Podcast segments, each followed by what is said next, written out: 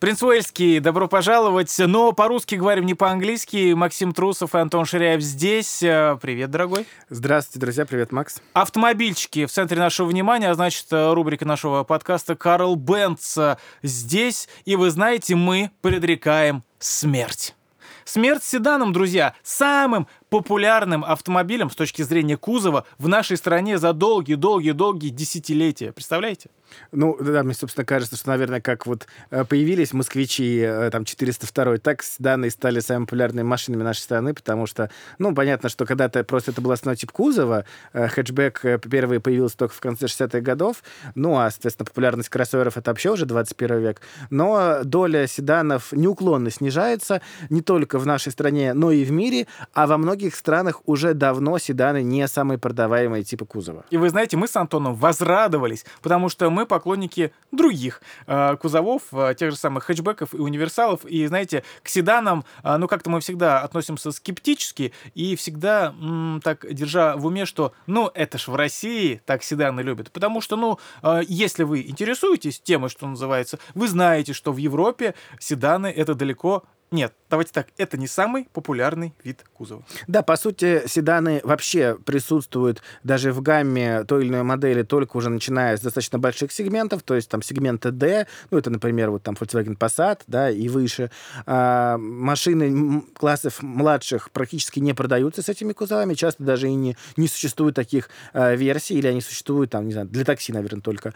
А, но даже и в премиум-сегменте, скажем, в Германии, а, у всех трех премиум брендов в самом популярном в Е-классе в бизнес-классе э, популярнее универсалы. Причем, э, если у, Мерс... у BMW, по-моему, 60% в Германии приходит с пятерок на BMW на универсалы, то у Mercedes E-класса и Audi 6% ближе даже к 80%. То есть абсолютно седан — это очень редко нишевая история. Как правило, может быть, только там AMG, какие-то самые-самые мощные версии. А обычный среднестатистический европеец, англичанин или немец покупает автомобиль даже крупный с кузовом универсал. Почему мы решили именно сейчас возмутиться, пошуметь и вообще обратиться к этой теме.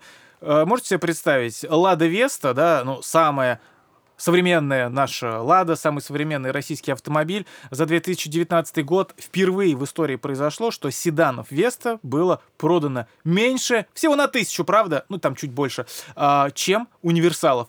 А, нам с Антоном было очень приятно, потому что нам очень нравится этот э, а, универсал «Весты», но он действительно очень красивый, на наш взгляд. Кстати говоря, напишите, да, может быть, вы не согласны, нам будет интересно узнать ваше мнение. И вот в итоге сделали, как нам кажется, а, наши соотечественники, вполне себе правильный практичный выбор. Но здесь еще нужно отметить, что в нашей стране, к сожалению, осталось очень мало универсалов. Да, а, У нас, в принципе, мало моделей осталось, и разнообразие внутри одной модели и тем более доступно. уменьшается. И, по сути, альтернативы Веста являются... Ну, во-первых, прямой альтернативы просто нет. Это Шкода Rapid, максимум это хэтчбэк. Угу ну, лифтбэк, скажем так, да. А, и э, самые дешевые альтернативы это Kia Ceed SV, машина, которая стоит дороже. Это раньше был Ford Focus универсал, опять-таки дороже, и довольно такая тесная машина. Ну, и это Шкода Octavia, которая еще более дорогая. Но в любом случае количество универсалов на нашем рынке можно посчитать буквально по пальцам.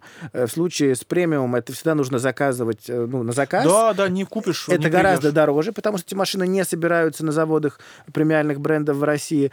И именно поэтому зачастую, если вы хотите купить универсал, вам просто приходится купить Весту. Угу. И я думаю, что именно наличие такого уникального по нынешним временам кузова для России и привело к такому большому э, успеху э, Лады и Веста СВ.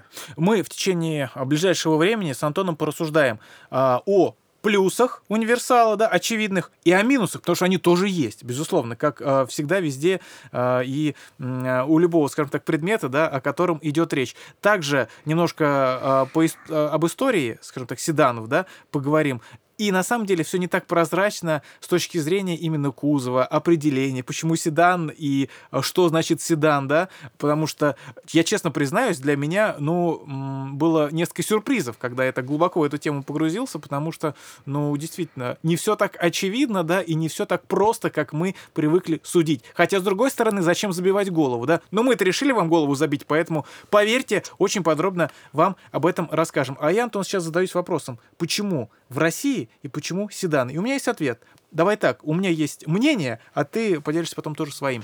А, изначально, когда а, в России а, скажем так, начали, э, стали появляться автомобили для массового пользования, да, не седанов просто не было. Скажем так, ВАЗ, ГАЗ, да, Москвич э, и Лифтбэк и Шкомби, пожалуй, единственные исключения. И в основном, если автомобиль производился не в кузове седан, то в основном, ну, для каких-то организаций, да, для каких-то специальных служб. Но ни в коем случае не для обычных людей, не для обычных пользователей. И эта привычка просто складывалась а, десятками лет, и поэтому она вот как-то а, на корочку вот так вот заложилась, и мы воспринимаем автомобиль именно как седан в первую очередь. Давай еще отметим, что, например, ГАЗ-22, ну, это «Волга» первого поколения, да, э, уни- в кузове «Универсал», не продавался новым в частные руки. Он только уходил организациям, потому что советское руководство боялось, что это побудит э, в советских гражданах Да, да, какие-то да, да, да. инстинкты буржуазные, Коммерции. частно-собственнические люди, что-то торговать, еще что-то. Перевозить. Перевозить. И это, кстати, правда, потому что в 90-е годы, когда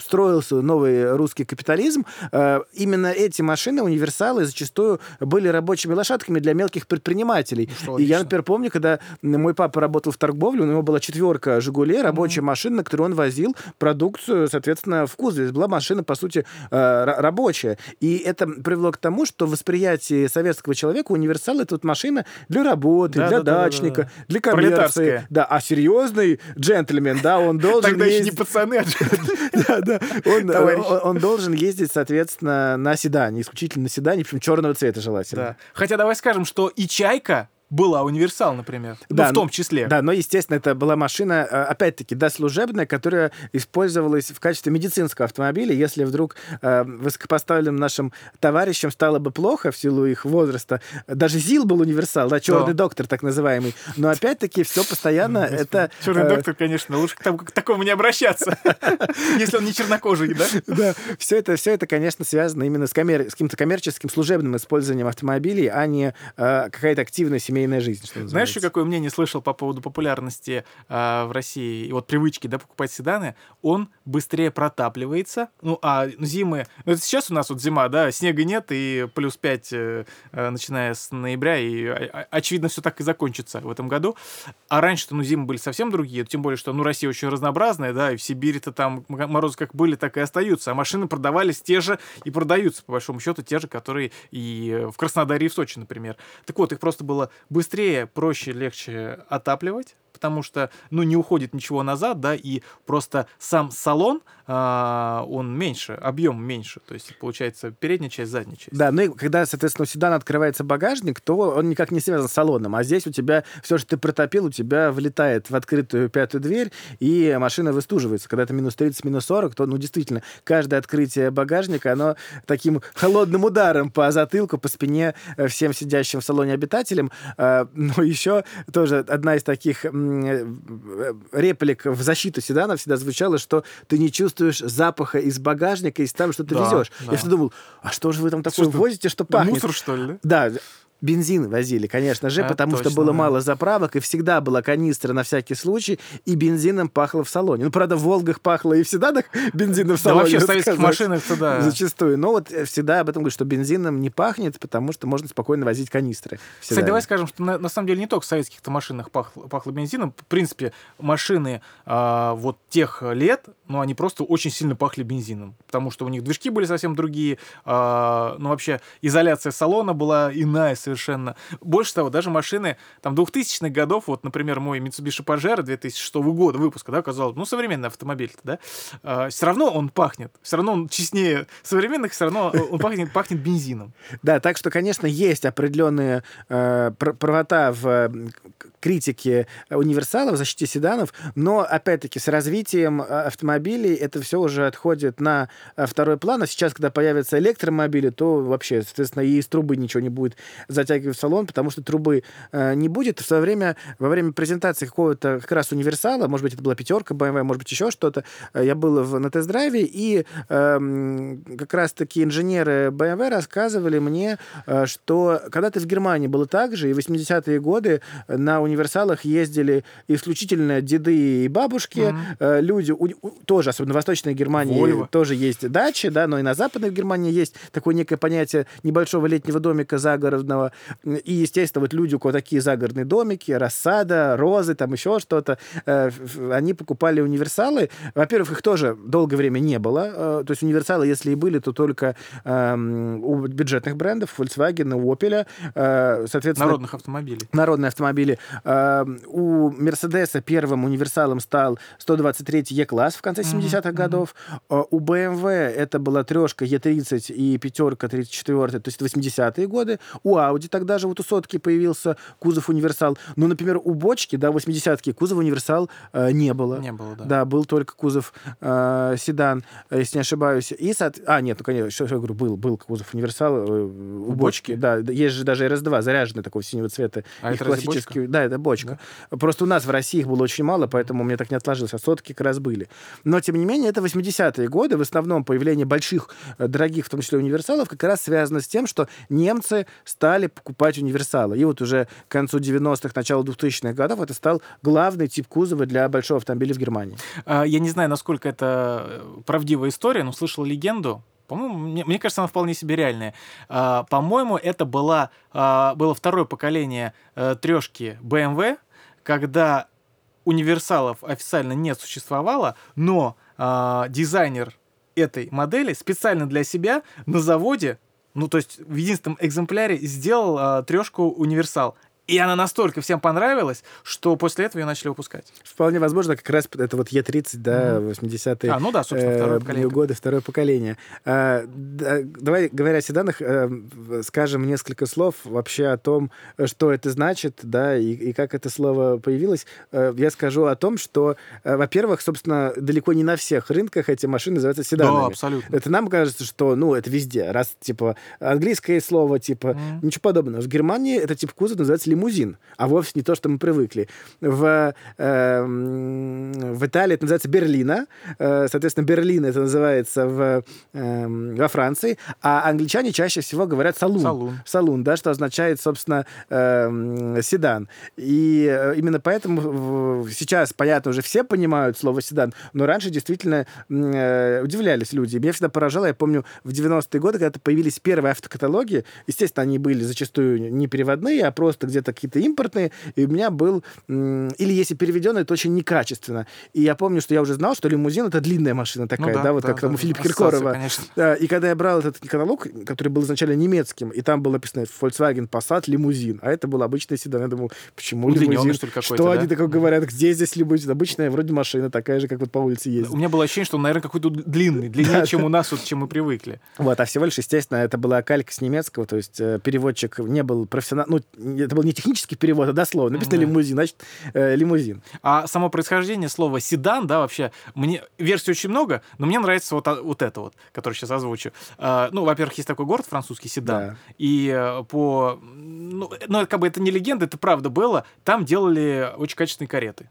И э, ну, изначально же как бы все пошло, да, вот от таких видов транспорта, да, и, соответственно, вот э, в честь вот этого города вроде как пошло название вот такой компоновки кузова. А вообще если, да, заглянуть совсем туда в начало, скажем так, э, появления транспортных средств, в принципе, в жизни человека, то мы же как вот сейчас на седан смотрим, это что? Это капот, там, да, вот этот вот салон и обязательно багажник. Угу. Изначально багажник у седанов не было. Потому что, ну, вспомните, да, первые автомобили, которые появлялись, ну, например, Ford, Ford T, да, ну, что, там не было никакого багажника, там раз и шть, стенка сзади, вот эта железная, все заканчивается. Единственное, что э, в процессе развития автомобилестроения э, стало появляться, ну, это такая, знаете, э, похожая история с багажниками, только тогда это были кофры которые да. крепили для автомобилей. Потом эти кофры э, превращались уже в кофры стационарные, но потом стационарные кофры уже э, перешли в обычный для нас сегодня более привычный багажник. Очень э, забавно видеть на машинах 20-х, 30-х годов, когда просто откидывается сзади решетка, на эту решетку ставится сундук, по сути, ну, прям настоящий сундук с замком. Мертвеца. и, соответственно, вот... Э, но это было очень удобно, потому что ты приехал, например, из путешествия, этот сундук прям поднимается и весь переносится в салон, в дом, и уже эта вещь из него какие-то нужные достаются, да. А потом опять в доме собрали, раз принесли, просто поставили, закрепили и поехали. То есть в этот момент погрузки он был несколько упрощен. Но надо отметить, что сейчас понятно, большинство седанов, они очень привычно выглядят, и мы знаем, что часто это обманка, потому что, ну, как Шкода Октавия или тот же Рапид, угу. кажется, что, что седан — это лифтбэк, то есть поднимается э, задняя багажник вместе со стеклом.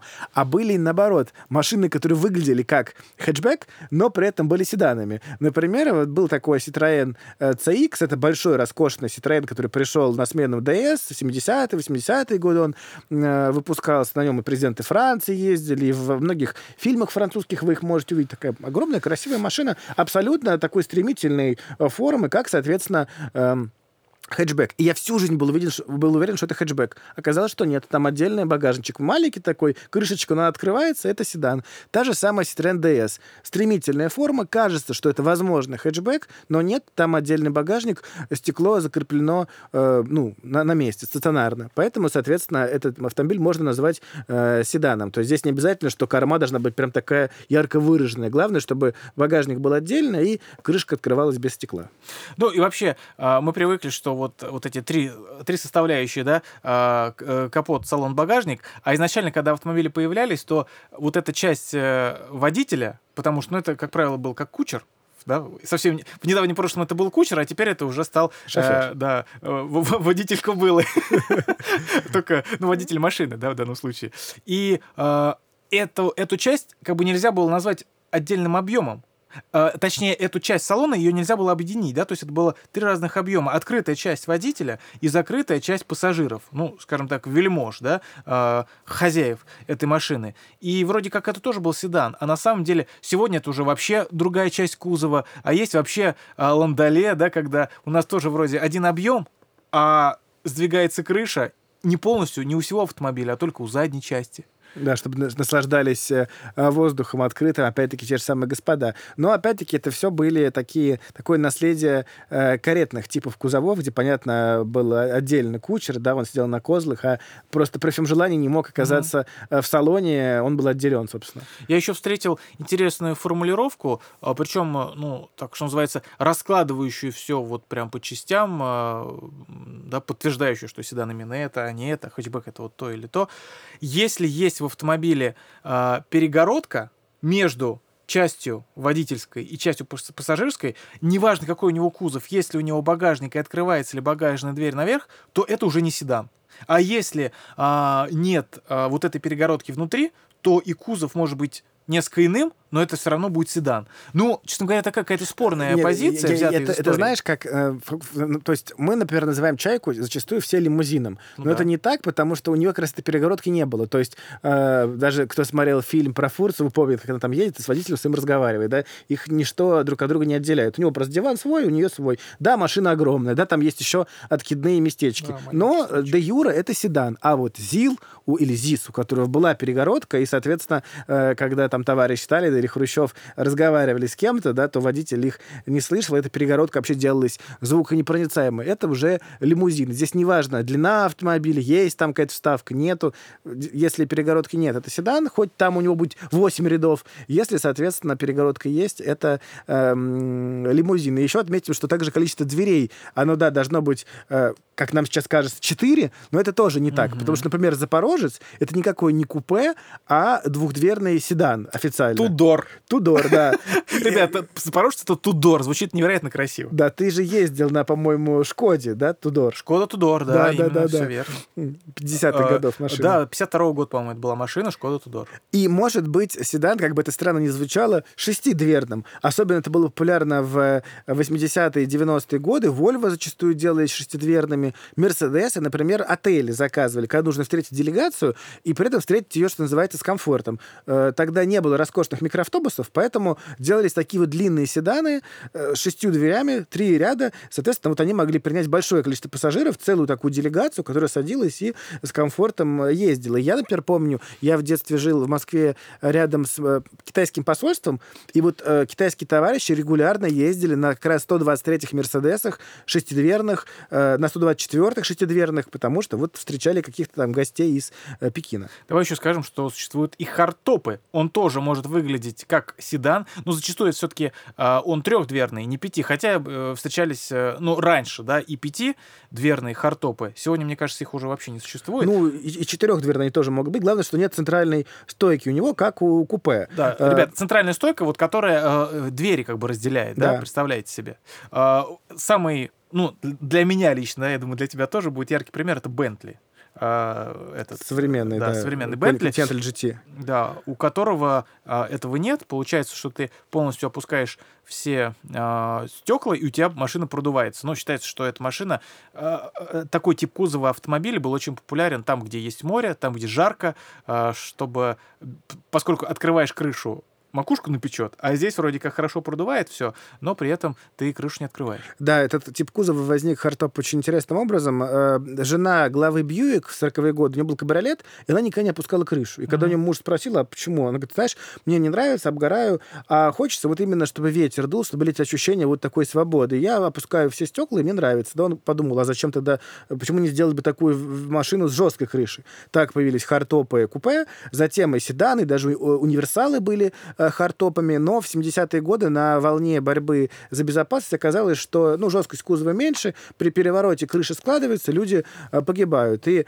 э, седаны хардтопы вообще исчезли, сейчас таких машин уже, ну, я даже не знаю, кто просто не существует э, практически. А, а вот у купе это еще можно встретить, но опять-таки, как правило, у дорогих автомобилей далеко не все купе и трехдверные крыша, э, хэтчбеки, да, они являются хардтопами. Как правило, нет, все-таки стойки есть. Ну, так вот, резюмируя, да, э, ты предрекаешь, что седаны, ну, прям совсем будут э, небольшой кусок рынка иметь, в том числе и в России? Э, Кроссоверы их заменяют, потому что, собственно, они дают плюсы универсального кузова, потому что формально это называется, у них кузов называется пятидверный универсал. Ну да, Неважно, да. там у тебя полный привод, не полный, высокая машина, невысокая. Тип кузова именно пятидверный универсал.